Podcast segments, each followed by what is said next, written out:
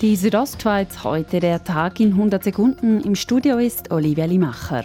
Unwetterwarnung Stufe 4. Der Bund hat in Teilen Südbündens und im Tessin eine Unwetterwarnung herausgegeben. Eine außergewöhnliche Lage, sagt Roger Perret von Meteo News. Was sicher ein Problem wird geben, ist, äh, die kleinen Bäche die würden hochgehen. Da wird es auch Überflutungen geben, Murgänge, Erdrutsch. All das ist dann möglich. Ist wirklich eine sehr gefährliche und heikle Lage. In Nord-, Mittel- und Südbünden ist in rund drei Tagen verbreitet mehr als der durchschnittliche Augustniederschlag zu erwarten, teils bis die Hälfte mehr. Die Sozialhilfeberatung in Grabünden muss im Hinblick auf Organisation und Finanzierung überprüft werden. Das verlangt ein Auftrag von SP-Großrat Patrick De Giacomi, der im Parlament gut geheißen wurde.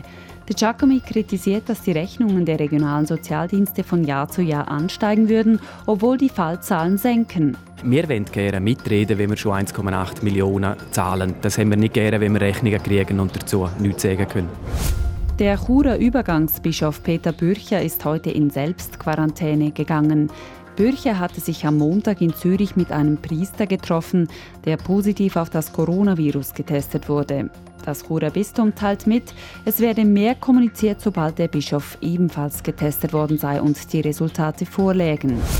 Heute hat in der Schweiz der neunte von 26 Kantonen eine Maskenpflicht für Läden herausgegeben. Künftig gilt diese auch im Kanton Solothurn. Wer ein Geschäft oder ein Einkaufszentrum betritt, muss ab dem 3. September eine Schutzmaske tragen. Die Südostschweiz heute, der Tag in 100 Sekunden, auch als Podcast erhältlich.